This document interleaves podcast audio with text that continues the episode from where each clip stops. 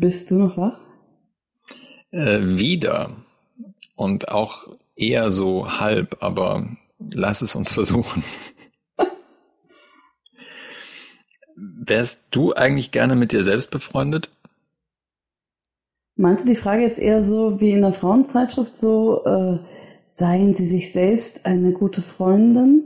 Oder meinst du es so, dass ich gern, ob ich gern die andere Person wäre, die mit mir befreundet ist? Ja, also schon so in, in dem Sinne, eigentlich in dem Sinne, ob du als konkrete Sue mit dir als konkreter Sue, also wenn man das quasi, wenn man dich geklont hätte mit allen Eigenschaften und allem, oh, ob das zusammenpassen also die, würde. Die, die Ebene, oh. Uiuiuiui. Ui, ui, ui. Oh, das ist, das ist hart. Also ich, ich, ich und ich. Ja. Wow. Das wäre ein hartes Brett. Es wäre wunderschön und sehr anstrengend. Ähm, hm. Es wäre sehr speziell, aber äh, wir hätten auch viel Spaß. Nur die anderen nicht, aber das wäre vielleicht auch nicht unser Problem. Die Idee gefällt mir schon irgendwie. Ähm, aber es ist natürlich schon sehr speziell. Ich dachte, du meinst es so, ob, ob ich quasi jemand gerne wäre, der, der mich schon kennt oder so. Ich, ja, aber die Frage würde man ja äh, so, die, wenn man bei der Frage Nein sagen würde, dann müsste man, glaube ich, doch dann nochmal professionelle Hilfe in Anspruch nehmen. Aber. Wärst du denn gern mit einem Klon von dir befreundet? Ich weiß nicht, ob das funktionieren würde. Also das ist ja. Das Würdest ist ja du dich die, etwa nie bei dir melden? Ich würde mich wahrscheinlich. wahrscheinlich würde ich irgendwann den Kontakt abbrechen. Ähm, das, das ist ja tatsächlich dann, also wenn, wenn wirklich beide Menschen die exakt gleichen Menschen sind, das, also eigentlich kann das ja, wenn man, sagen wir mal, menschliche Aktion und Reaktion jetzt irgendwie als, als, als Physik beschreibt oder sowas, dann kann das ja eigentlich überhaupt nicht funktionieren, weil, weil entweder ist es total langweilig und alles ist harmonisch oder alles ist ähm, die ganze Zeit auf Action. Weil ja. ja dann auch beide Menschen in beiden Momenten eigentlich gleich wären. Wenn beide Menschen in unterschiedlichen Momenten unterschiedlich wären, also ich glaube, ich habe ich hab so viele Herzen in meiner Brust, dass ich ähm, tatsächlich ähm, sehr, sehr widersprüchliche Ebenen abbilden könnte, dann auch in dieser Freundschaft. Und ob das dann gerade irgendwie zusammenpasst, weiß ich nicht. Emma Watson hat ja gesagt, dass sie mit sich selbst verpartnert ist. Ja, so self-partnered. Aber das, ich glaube, das heißt eigentlich nur so proud to be single und ich brauche niemanden oder ich, ich bin mir selbst genug. Was ja dann auch wieder ein gutes Statement ist. Aber ich glaube, es geht nicht in diese Klonrichtung. Hm. Naja, es ist ja dann nur eine Person, so, ne? Oder es ist ja nicht im doppelten Sinne. Stimmt, sie ist ja, sie, man ist ja dann nur eine Person. Ist ja immer eine Frage der Identitäten. Also vielleicht ist sie ja auch mehrere, so viele Personen, dass es dann auch wieder man unter sich bleibt, im Plural. Ähm, schwer zu sagen. Aber ich glaube, es ging auch, eigentlich. Wer bringt dann den Müll runter? immer ich, immer ich. Nicht in dem Ton. Du kannst mir gar nichts sagen. Doch. Nein.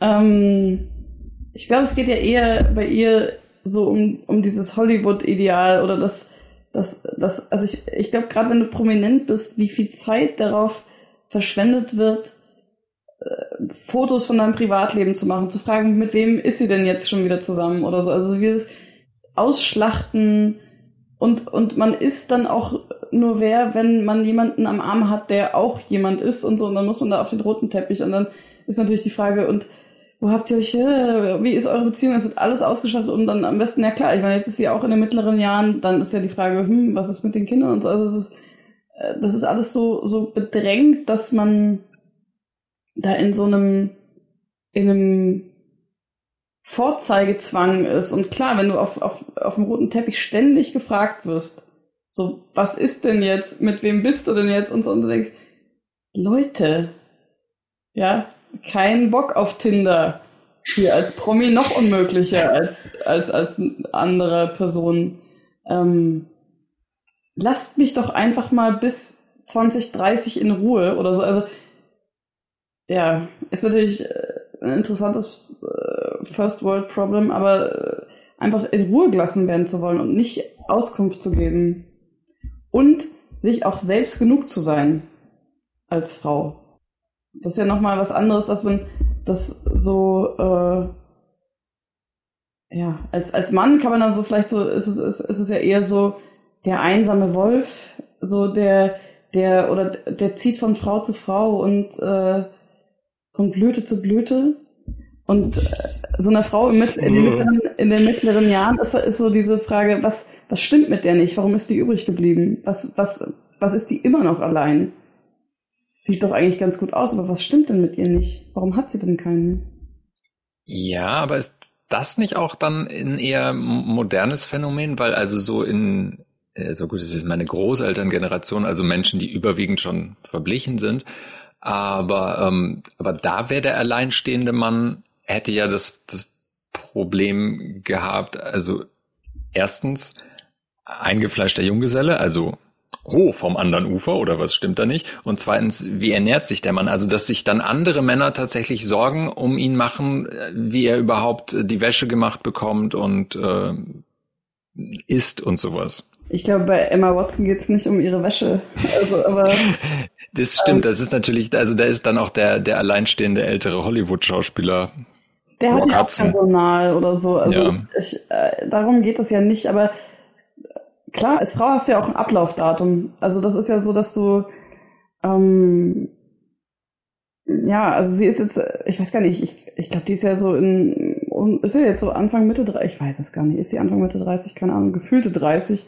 Ja, gefühlte 30, denke ich. Ähm, und da hast du jetzt noch ein paar gute Jahre und danach bist du dann irgendwie nur noch als böse Schwiegermutter oder so, oder als, äh, als Hexe gecastet, so, oder dann so, also ich meine, ähm, Debbie Harry ist 75, habe ich heute gelesen. Die Sängerin ja. von Blondie. Das hat mich, das beeindruckt mich doch sehr.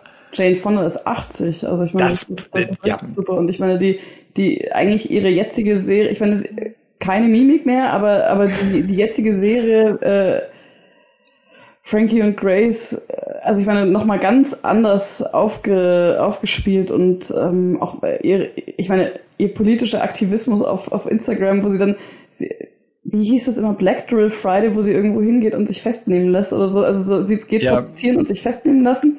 Und ich finde, es ist mit 80 dann schon auch wieder sportlich. Also ich meine, natürlich ist es auch irgendwie ein bisschen so eine Pose, aber man hat halt Reichweite, man kann die nutzen und wenn man halt. Ja, und ist, bei ihr ist es halt auch einfach konsequent über mehr als 50 Jahre durchgezogen, ne?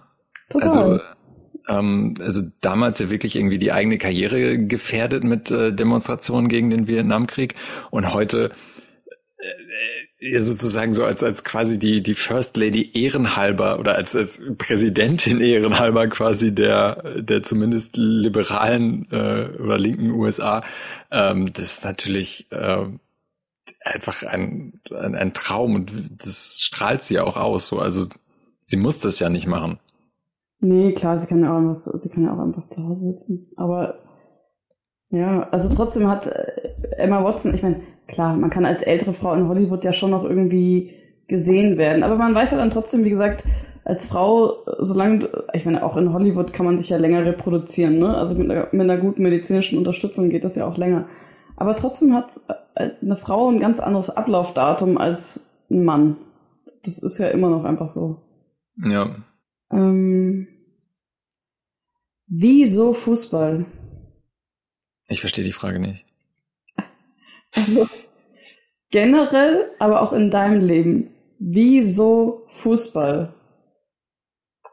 Generell kann ich dir nicht erklären. Also, warum ähm, Deutschland als Gesellschaft beschlossen hat, das Fußball das große Ding. Wobei ich fürchte, wenn ich jetzt so drüber nachdenke, kann ich es dir doch erklären, weil 1954 und sowas. Also ähm, dieser dieser Sieg bei der Weltmeisterschaft 54 ist wahrscheinlich entscheidender als die Ausrufung der Bundesrepublik 49 oder sowas. Also das ist wirklich der, der Gründungsmythos dieses Landes, äh, der dann auch durch den Film nochmal äh, hervorgeholt wurde. Also und, und dadurch war es dann halt das große Ding. Du konntest in Europa oder in der Welt als Deutschland auftrumpfen, ohne andere Länder zu überfallen. Und dann wurde das, glaube ich, einfach so weitergegeben an die jüngeren Söhne. Und dann war Fußball auch das verbindende Element in Familien zwischen Vätern und Söhnen, wo, glaube ich, auch so gar nicht gesprochen wurde, so in den Generationen vor uns. Und dann war Fußball einfach irgendwann so groß, dass du eigentlich kaum dran vorbeikommen kannst. Ich wundere Aber mich immer viel mehr über Menschen, die Handball mögen. Aber du sagst was ganz Entscheidendes, also man, man geht dahin, um nicht zu sprechen, aber was zu fühlen. Und es bringt die Familie zusammen. Das heißt, es ist eigentlich, also es ist sowas, wo Männer zum gemeinsamen Singen, Weinen, Tanzen, Lachen hingehen, aber es geht nicht um ihre, um ihre eigene Existenz, sondern ums Team. Also man, man genau, es ist, es, ist eine, es ist eine Externalisierung von, von Emotionen. Also ah, okay. Und das ist, das ist schon das Entscheidende daran? Also der Gedanke entsteht gerade in meinem Kopf, während ich spreche und ja, gleichzeitig weiß ich, dass ich ihn auch schon in der Form irgendwo anders so gelesen habe. Also scheint möglicherweise was dran zu sein. Aber ich glaube, dass das schon, also dieses, dieses Verbundenheitsgefühl, auch dieses Wir versus die, ähm, das ist so ultra männlich, weil man weint zwar, wenn die verlieren, aber nicht wegen sich selbst, sondern weil die Mannschaft nicht aufsteigt oder man, man, man, man fällt sich in, man darf andere Männer umarmen, aber es ist super hetero, weil man ja gerade gewonnen ja. hat oder so. Also es ist, man darf viel fühlen und viel ausdrücken und auch so weinen. Es darf auch äh, quasi, man darf sich nahe kommen, man kann sich in die Arme fallen und so, aber es ist alles super straight. Also weil, weil, ähm, ja, man hat ja, ja einen anderen Aufhänger dafür. Das stimmt. Also ähm, ich, ich glaube gerade, dass das für hm, sagen wir, für Generationen über uns oder sagen wir für Bevölkerungsschichten, wo das mit dem wir sprechen mal über alles und sowas noch nicht so durchdrungen ist wie bei uns wahnsinnig emotionalen Hipster-Vätern auch, ähm, dass das da wahrscheinlich wirklich so eine, so eine Kanalisation für alles ist. Also, wo auch der, der Gang ins Stadion und die dort getätigten Äußerungen durchaus äh, so eine Therapiestunde ersetzen können. Und wo auch Aber die Äußerungen manchmal. Mal, den eigenen Vater hat weinen sehen, war im Stadion. Das einzige Mal, dass er einen umarmt hat, war im Stadion. So? Ich glaube, das gilt für ganz, ganz viele, ja. Also bei, bei mir konkret jetzt nicht, aber ich glaube, das gilt bei ganz, ganz vielen. Wobei auch ich ähm, mit mit meinem Vater halt so die Weltmeisterschaften vom Fernseher hatte, so zu Hause, so ab 1990. Also wirklich eine der, der frühesten Erinnerungen, die ich so habe, die ich an irgendwas festmachen kann, was, was Weltgeschichte angeht oder sowas, ist äh, Deutschland gegen Holland bei der WM 1990, wo Reikard und Völler vom Platz geflogen sind. Und da wurde geweint in eurem Haushalt? Da wurde bei uns nicht geweint, ähm, aber dann nach dem Finale, als Deutschland Weltmeister wurde, wurde äh, durchaus äh, gejubelt und wir wohnten an, an so einem zentralen Kreisverkehr in Dienstlagen und da war dann der erste Autokurs. Drei Autos, die damals irgendwie da um den Kreisverkehr fuhren. also mein, mein Vater interessiert sich gar nicht für, für Bundesliga und sowas. Aber so zu Weltmeisterschaften und Europameisterschaften wird schon der Fernseher äh, rausgepackt äh, und dann auch früher im Garten hingestellt und sowas mit riesigem Aufwand, um Antennenkabel 40 Meter durch den Garten zu ziehen und sowas, um dann mit Freunden da zu grillen und Fußball zu gucken. Und gerade diese, diese großen Events äh, sind dann natürlich auch das, was, was bei, bei Kindern dann so hängen bleibt. Und hat dieses Fühlen und Weinen und äh, Jubeln, hat, ist das so das Hauptding für dich? Also, dass du denkst, dass, dass Verbundenheit mit anderen im Stadion stehen und gemeinsam so leiden und freuen und diese emotionale also, Welle fühlen, in der man steht. Ist das ich, ich, ich finde es immer noch wahnsinnig beeindruckend, wenn ich ins Stadion gehe und ähm, das Stadion schon sehr voll ist und man dann die Treppen hochgeht und halt wirklich so, so diese Masse spürt. Also selbst in Bochum, wo das Stadion maximal halb voll ist oder so, du merkst halt Menschen, es hat halt wirklich so was sehr Archaisches. aber auch sehr Erhabenes. Also es ist so, so die, die volle Berkshire Ästhetik des Erhabenen mit, mit laut, mit idealerweise noch Flutlicht und sowas. Das, das er, er drückt dich halt einfach. Und das ist auch tatsächlich das, was ich am ehesten bei Corona so, so vermisse, ist so, so Menschen als Menge, als Naturgewalt.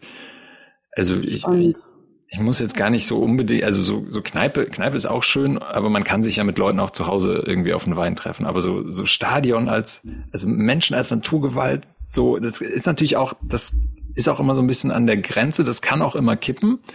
Und ist natürlich, wenn du dann mit 30.000 irgendwie in die U-Bahn möchtest, auch nicht ganz ohne.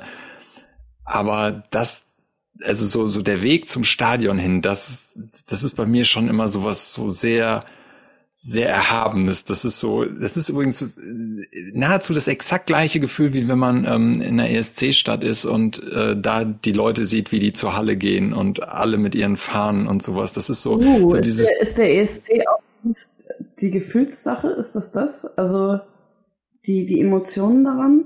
Es geht gar nicht um die Musik für dich, oder? Beim, beim, äh, für mich jetzt oder für, für das Publikum, also für, für die kleinen schwulen Jungs aus ganz Europa, die da irgendwie einmal im Jahr rausfahren dürfen und sie selbst sein können, während sie in ihrer äh, Heimat in einer Autoschmiede irgendwo in der Provinz in Tschechien jetzt eher nicht so sie selbst sein dürfen. Ich meine jetzt nur dich. Für mich selbst kommt das auch äh, sehr aus dieser ähm, Erhabenheitsrichtung, also sehr viel Licht, sehr viel Lautstärke, sehr viel bunt und sowas. Das hat mich immer schon fasziniert. Fand ich auch als, als Kind fand ich Theater total toll, aber was die da gespielt haben und erzählt haben, war mir ziemlich Wumpe. Solange das Bühnenbild gut war, solange da viel Lautstärke, Inszenierung, Licht abging, war ich dabei. Mhm. Spannend. Wundert dich das, dass ich Fußballfan bin oder dass Menschen generell Fußballfans sind? Nee, wundern tut mich ja gar nichts. Also ich, ich, ich interessiere Schreckt mich dich das sehr. ab? Nee, das auch nicht. Ich, ich, ich interessiere mich sehr für das Verhalten von Menschen, wie sie so sind. Also so eine der, der ungeschriebenen Interessen, oder dieser, das Buch, das ich, eins der vielen Bücher, das ich nicht schreibe, aber es ist so wie wir wurden, wer wir waren. Ne? Also so dieses, was, was, was, was macht denn was mit Menschen? Also das aber als, als Leitmotiv, also, aber warum machst du das? Oder wie, wieso? Oder wie, wie kommt denn? Also, und dann total interessant bei so Dingen, die mir selber völlig fremd sind. Ähm, ich kann mich für vieles, also ich meine, nicht, ich interessiere mich natürlich auch nicht für alles oder so, ich auch nicht dauerhaft oder so, aber für alles, wo es so menschelt, total. Und ich lese mich ja dann auch manchmal zu so Sachen ein oder ich, ich recherchiere oder so. Ich, ich, also ich, was man, ich bin auch manchmal richtig, was man alles machen kann oder so. Also nicht, dass es jetzt, es treibt mich ja nicht ins Stadion oder so. Ich, ähm, das interessiert mich dann manchmal, was, was andere Menschen so antreibt oder warum sie irgendwas tun. Also, und, und schockierend, mich, also mich, mich zu schockieren ist wirklich sehr schwer. Also auch Schalke-Mitgliedschaft ab Geburt ist jetzt nichts, wo du sagst, What? Ist mir total egal. Also es ist, äh, fühle ich nichts. Ähm, ich ich überlege immer noch auf, auf diesem Fußballthema rum, wieso, das war halt einfach da so. Und also ich weiß halt, Weltmeisterschaft 94 äh, in den USA, die Spiele fanden irgendwie entweder mittags oder mitten in der Nacht statt. Ich durfte mir von meinen Großeltern einen Fernseher ausleihen und in mein Kinderzimmer stellen und habe dann auch Tag und Nacht, also nachts vor allen Dingen ähm, RTL Late Night Shows geguckt und so. Und das, das war so der erste Schritt, erwachsen werden, so einen eigenen Fernseher im Zimmer zu haben, nur für die Sommerferien. Und habe da halt dann auch viel WM geguckt und so. Und dann war die WM vorbei und ich dachte, hey, Fußball, das ist schon irgendwie für so einen zehnjährigen oder fast elfjährigen Fußball, das ist schon interessant irgendwie. Darüber reden die Leute, da hat man irgendwie so einen Anknüpfungspunkt. Und dann ist Stefan Effenberg, äh, der bei der Weltmeisterschaft aus dem deutschen Team geflogen war, weil den Fans den Mittelfinger gezeigt hatte, was ich irgendwie als Zehnjähriger unerklärlicherweise cool fand. Ähm, der ist zu Borussia Mönchengladbach gewechselt und habe ich gedacht, oh, Borussia Mönchengladbach, das klingt nach einem guten Verein. Und dann. So hast du deinen Verein gefunden? So habe ich meinen Verein gefunden. Mit dem Mittelfinger von Stefan Effenberg. Wow.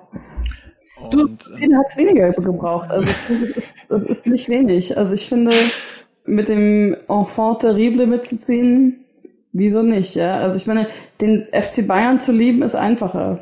Also das stimmt. Wobei, also Borussia Mönchengladbach zu lieben war in dieser Saison sehr, sehr leicht, weil sie wahnsinnig gut gespielt hatten, weil ähm, mehrere, also ich war Schweden bei der, äh, Schweden-Fan bei der Weltmeisterschaft gewesen, mehrere schwedische Nationalspieler spielten für Gladbach. Ähm, also auch ein guter Anknüpfungspunkt. Mein Patenonkel wohnt immer noch in Gladbach, konnte mich dann mit ins Stadion nehmen, war also auch für uns so ein schöner Bonding-Moment. Und dann sind die ins Pokalfinale eingezogen. Meine Mutter hat bei einem Gewinnspiel von Diebels Karten gewonnen fürs Pokalendspiel. Wir sind nach Berlin geflogen, haben dieses Pokalendspiel geguckt, wo Gladbach 3 zu 0 gewonnen hat und ich ich so als elfjähriger Junge dachte so, ich habe mir den geilsten Verein der Welt ausgesucht. Das läuft super. Stellt sich raus, das war der letzte Titel äh, für jetzt schon mal mindestens 25 Jahre. Äh, vier Jahre später sind sie abgestiegen. Ähm, aber dann ist man schon so weit drin, dann ist auch egal. Mhm. Ja, aber du kennst schon dieses äh, gesunkene Kosten-Paradox, äh, also dass man auch einfach aufhören kann, noch weiter Emotionen und Zeit und Geld nachzuwerfen. E-, ehrlich gesagt, zwischendurch gab es so eine Phase, so zweiter Abstieg und sowas, da war äh, da habe ich dann irgendwie am Ende eines Spieltags im Videotext mir die Tabelle angeguckt oder so. Und dann kam die Phase, wo sie 2011 fast abgestiegen wären, wo sie es in die Relegation geschafft haben, gegen Bochum. Einer der wirklich der, der bittersten Momente meines Lebens, wo zwei Spiele zwischen Gladbach und Bochum war, wo sich entschied, wer von beiden Mannschaften erste Liga spielen darf. Wo ich auch das Haus natürlich nicht verlassen konnte, weil ich kann ja nicht im Gladbach-Trikot dann in Bochum in eine Kneipe gehen.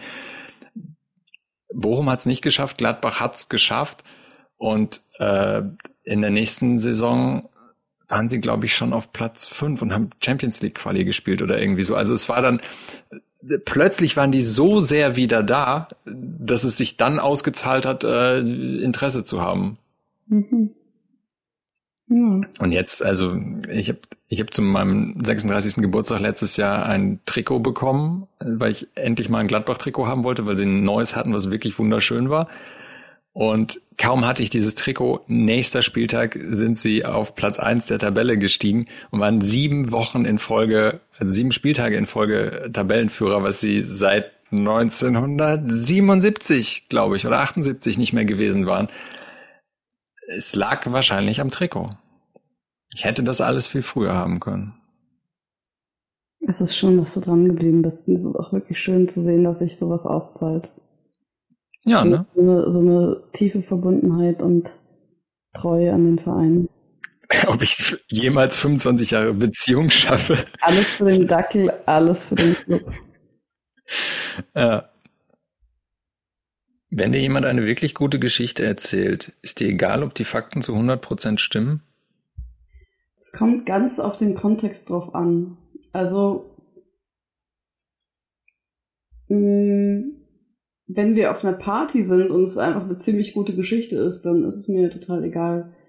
Wenn das jetzt eine enge Freundschaft oder eine Partnerschaft ist und ähm, es um was Wichtiges geht, dann fände ich ähm, gewisses Maß an Wahrheit sehr schön oder auch wichtig und grundlegend. Also es kommt natürlich drauf an, was es von der Geschichte ist. Aber was man ja auch sagen muss, irgendwer hat es mal gesagt, ähm, erstens ist es ja so, die, die schlimmsten Momente werden später die besten Geschichten. Das heißt, man, und wenn man Sachen oft wieder erzählt, verschwimmen ja so die Details. Das ist so das eine. Und, eben, das sagt er irgendwann, ich fand es total treffend, die Erinnerung malt mit einem goldenen Pinsel. Und es ist total, es ist total schön, dass wenn du Sachen zehn Jahre später erzählst oder so 15 Jahre später oder ich weiß gar nicht, oder auch einfach ein halbes Jahr später ein Jahr, also ich bin 2020, wenn du Sachen aus dem Januar erzählst, völlig andere Welt, ja.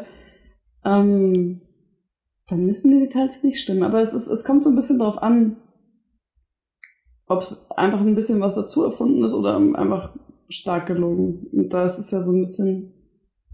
Hast du so Geschichten, die du schon hundertmal erzählt hast oder dutzende Male, wo du, wo du selber, wenn du anfängst, sie in einer neuen Runde zu erzählen, so denkst, ach, die habe ich schon so oft erzählt, aber ich weiß ja auch genau, wie ich sie erzählen muss, damit sie die entsprechende Wirkung hat und also so, so quasi so, so ein Greatest Hits Moment. Hast du so eine Geschichte oder mehrere? Nee, ich habe so eine Persona. Also ich habe so eine, ich habe in meinem inneren äh, Figurenkabinett, ähm, also ich habe mehrere Figuren, die so, die so äh, Geschichte. Ich habe einen Klassenclown, der kommt gerne raus, wenn ähm, ich in größeren Gruppen in Workshops sitze oder so. Also da, da, da, da kann ich das, ich kann das einfach noch 20 Jahre später. Also einfach so, so Handgranatenwitze in den Raum. Also äh, es passiert mir manchmal. Egal, je, ich muss es nicht mehr immer machen. Und ich habe tatsächlich so eine, so eine Figur, die auf Partys so sprechen kann. Und das, äh, das wird manchmal mit nach ein, zwei Gläsern Wein ein bisschen wilder. Ja. Und dann, dann kommt es natürlich total auf das Raumgefühl, auf, auf die Situation und eigentlich auch was, was passiert in diesem Raum, wer ist da noch, worum geht es da gerade und so. Also es ist, es, es kann quasi, ja, man kann, äh, ich kann noch mal ein bisschen die Temperatur hochdrehen in dem Raum, aber ich muss es nicht immer. Also, ja. Machst du das dann? Deine Greatest Hits erzählen?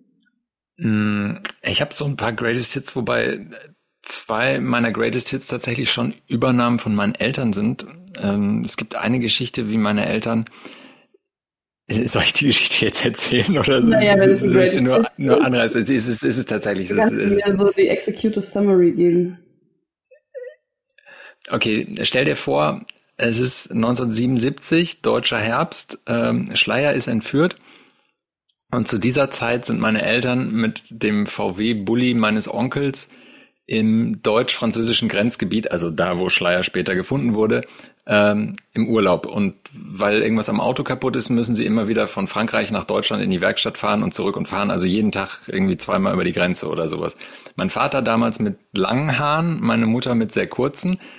Also schon man, man die schon aus wie vom Fahndungsplakat. Hat so die Ahnung, die vom, schon mal vom um. Fahndungsplakat gesehen zu haben ähm, fahren halt so äh, über die Grenze und irgendwann natürlich äh, Grenzkontrolle, so ähm, Grenzpolizei mit äh, Maschinenpistolen im Anschlag, so, äh, ja, guten Tag, steigen Sie mal bitte aus.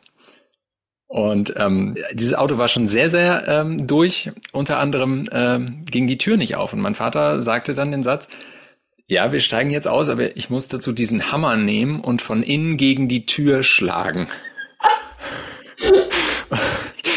diesen Satz jetzt bewaffneten Grenzpolizisten ins Gesicht zu sagen, das ist schon mal möchte man eigentlich auch nicht. Und dann sind die halt irgendwie ausgestiegen und hinten in dem äh, in dem Auto, mit dem also in dem sie auch gewohnt haben während dieses Urlaubs, ähm, halt eine riesengroße Kiste, also mannsgroß, dass man bequem einen Arbeitgeberpräsidenten durch die Gegend hätte fahren können, äh, voller Dreckswäsche.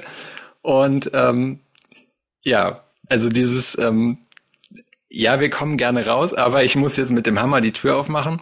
Das ist schon eine Geschichte, die ich gerne immer mal wieder erzähle. Und sie ist aber auch, wenn ich selber angetrunken bin, irgendwie lustiger am Ende.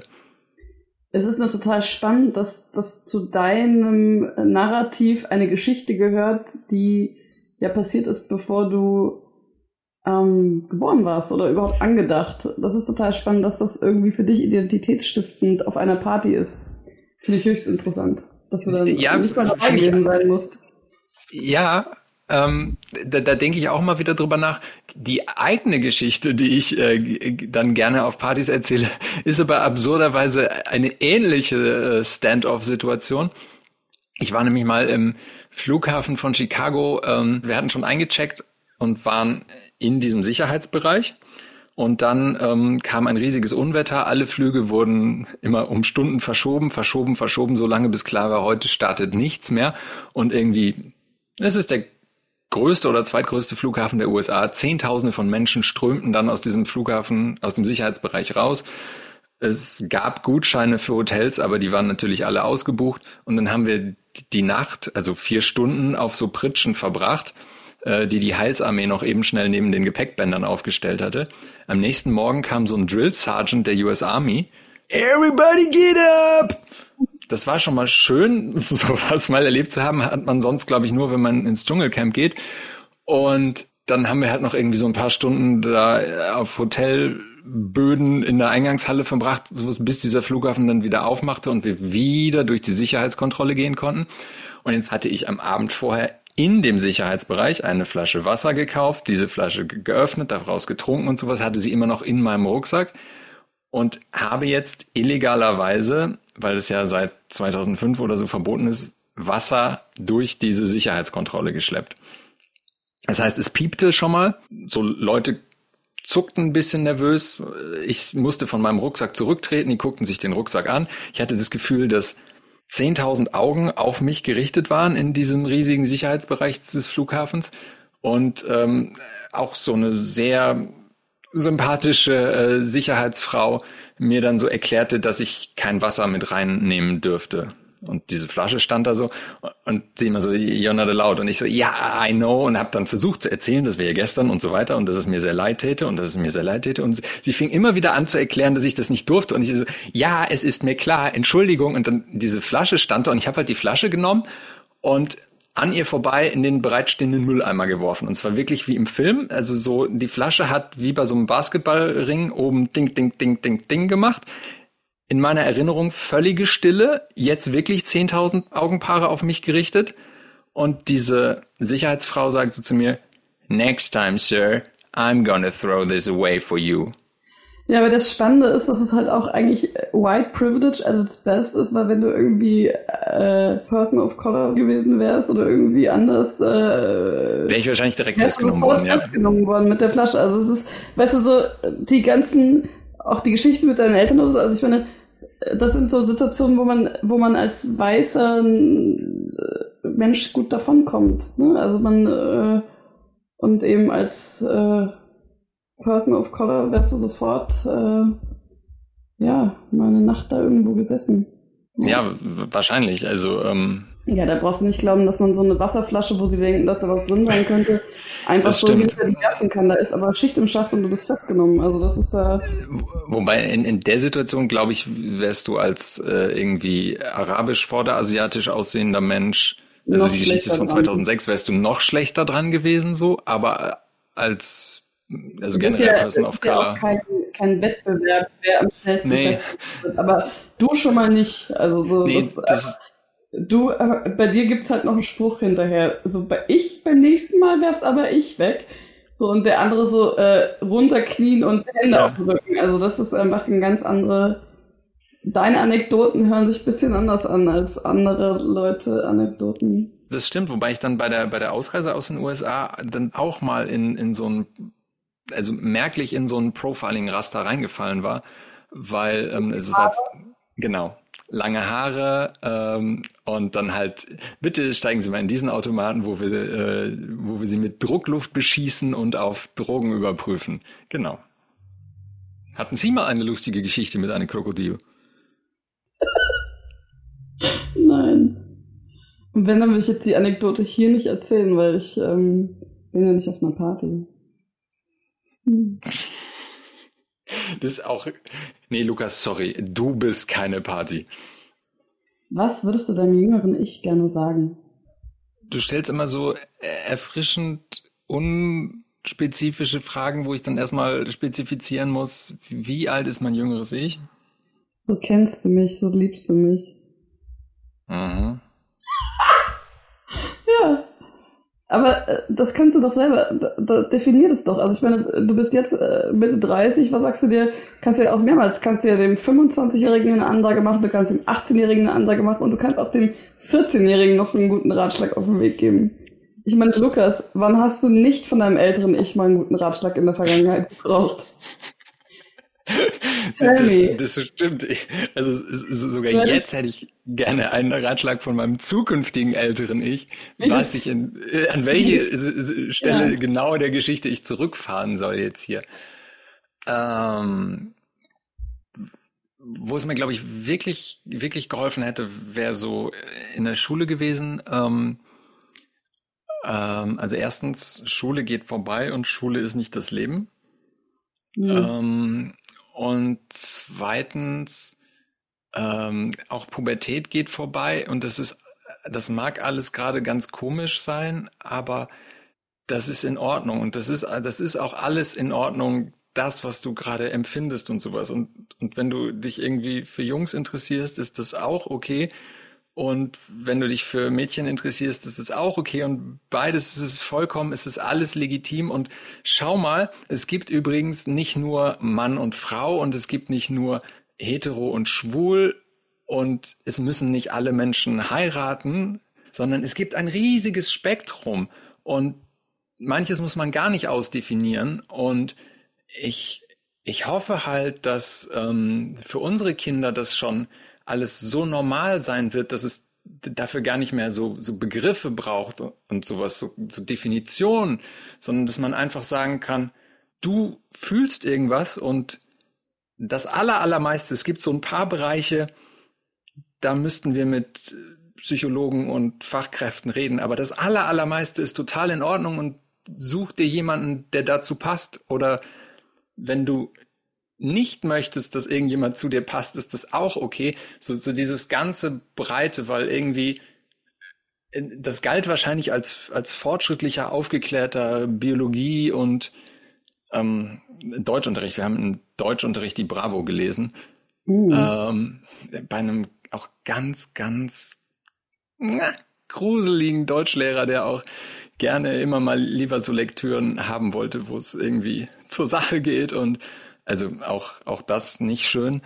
Aber, ähm, aber so in, in, in diesen ganzen, in, in diesen ganzen Schulbüchern und Bravo und sowas gab es halt dann, es gibt schwul und es gibt hetero und schwul sein ist total okay. Mhm. Und, und wenn du aber irgendwo so dazwischen stehst und halt nicht so ganz so genau weißt und dann auch nicht sagen kannst, diese Farbe oder diese Farbe, also diesem jüngeren Ich würde ich, würde ich gern sagen, ähm, das ist eine, eine ganz, ganz große Welt mit Milliarden von Möglichkeiten und Abstufungen von Farben und ähm, mach dir keine Sorgen. Ja. Was würdest du deinem jüngeren Ich mitteilen? Naja, also es kommt natürlich auch darauf an, zu welcher Zeit, ne? Ähm, naja, das hast du ja jetzt nicht spezifiziert. also, halt durch, es wird besser. Ich finde, das gilt eigentlich, das äh, gilt eigentlich bei vielen meiner Lebensphasen. Eigentlich immer noch. Also. Ist es nicht toll, das Gefühl, dass man, dass man weiß, dass es immer noch besser wird? Auch wenn die Welt um einen herum, naja, in Flammen aufgeht. Naja, ich, also es kommt ja auch darauf, es bleibt ja nicht stetig gut. Also ich finde, dass, dass ja viele Dinge auch ein bisschen so Wellenbewegungen sind. Mhm. Ähm, das, was ja nicht, was ja nicht passiert, ist so ein Happy End und alle tanzen und singen wie im Film und das ist alles immer gut. Das ist ja auch gar nicht das Arbeitsziel, aber. Mh, ja, weil mm. das Ende eines, also weil, weil ein, eine Geschichte oder ein Narrativ ja auch einfach ein Ende hat und wenn ein Leben ein Ende hat, im Idealfall war es dann erfüllt, ne? Ja, aber in, in einem Märchen ist es ja, ähm, sie lebten glücklich äh, bis ans Ende ihrer Tage und wenn sie nicht gestorben sind, dann leben sie noch heute. Ne? Also das ist ja so in diesen, sie, sie sind happy und zufrieden und dann noch die nächsten 50 Jahre oder so. Also das ist, das ist ja was, was man so vermuten konnte. Und was ich als junger Mensch öfter dachte, ist, ähm, ich, ich wollte vor allem erwachsen werden. Also ich hatte nicht meine Freundin wollte Tierärztin werden und ich wollte erwachsen werden, einfach ich wollte so raus. Also ich wollte so mh, mm, später wollte ich Theater spielen und so. Dann wollte ich ganz andere Sachen. Ich wollte ständig, also ich will eigentlich äh, ständig was anderes. Aber mh, mm, das war so, ich dachte, dann bist du erwachsen und dann, dann beginnt das richtige Leben. Ne? Also es ist so dieses, und ich will jetzt nicht sagen, dass ich da immer noch drauf warte, ähm, aber zu verstehen, okay, das ist jetzt keine Übung, es ist jetzt auch nicht, dass du denkst, okay, das und das. Ich habe hab oft irgendwie so, so Meilensteine, die so geschafft werden müssen oder du arbeitest auf irgendwas hin, auf irgendein Ziel und dann denkst okay, aber danach, dann geht's jetzt los oder so. Nee, Leben ist schon das, was eigentlich so die ganze Zeit passiert. Ähm, auch nicht schlimm oder so. Aber so dieses, die, so dass, dass es da hint, hinter der Lichtung da hinten noch irgendwie besser wird oder so oder oder oder so so anders, wenn X erreicht ist oder so. Das ist halt Quatsch. Hm. Ja. Weiß ich gar nicht, was ich meinem jüngeren Ich. Ah, doch. Äh, sei vorsichtig, wenn du dir mit der Schere den Pony selbst schneidest.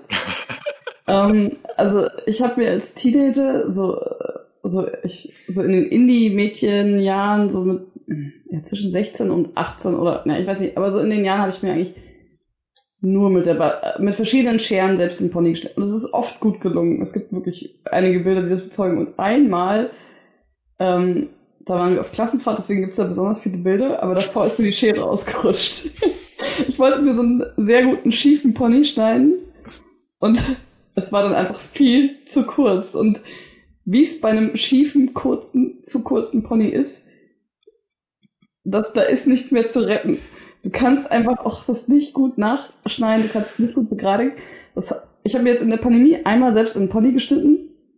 Und der Trick aber ist, dass man übertrieben lang lässt erstmal, weil wenn es dann, also man schneidet ja nass die Haare, ja. Mittlerweile auch mit äh, echten Haarschneideschere und nicht mehr mit der Küchenschere, aber gut, wir hatten ja nichts damals. Das hat uns ja auch nicht geschadet. Oh Gott, ich sage jetzt nicht alle, alle schlechten Sätze. Ähm, und der Trick ist quasi, die Haare nass zu machen, sie nass zu lang zu lassen und sich quasi eher von, vom, so, was du denkst, ah, jetzt müsste ich ja, wenn ich es so lassen würde, müsste ich nachschneiden. Dann erstmal so den, die Form so hinkriegen, dass man denkt, ja, das ist jetzt, da will ich hin, ja. Das ist ja fast wie damals. Und dann dann föhnen und dann passiert ja noch mal was. Und dann im trockenen Zustand, falls, und dann denkt man, oh, oh, oh, ist ja super, jetzt wo ich geföhnt habe. Sehr gut. Das, äh, da, weil jetzt geföhnt sieht plötzlich ganz anders aus. Und ja, wenn dann noch was nötig ist, kann man da noch ein bisschen nachschneiden, aber eigentlich lieber lassen. Aber jetzt, ich meine, äh, das, es, es gab ja jetzt in der Pandemie dieses kurze Zeitfenster, in dem Friseure geschlossen, Friseur wie sagt man, Haarschneidestudios.